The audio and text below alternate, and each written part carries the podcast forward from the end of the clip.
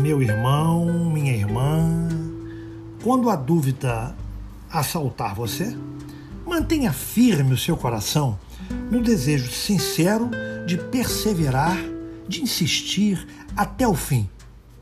Se a mágoa e a calúnia te ferir, não, não fique a lamentar-se inutilmente. Gaste seu tempo em trabalhos construtivos, auxiliando a todos os que necessitam do teu apoio. Dê amor. Não se deixe desfalecer pelas dores, nunca. Ao contrário, eleve sempre seu pensamento com confiança, pedindo socorro ao alto, pedindo socorro a Deus. Não é mesmo? A vida é bela. Graças a Deus, graças a Jesus.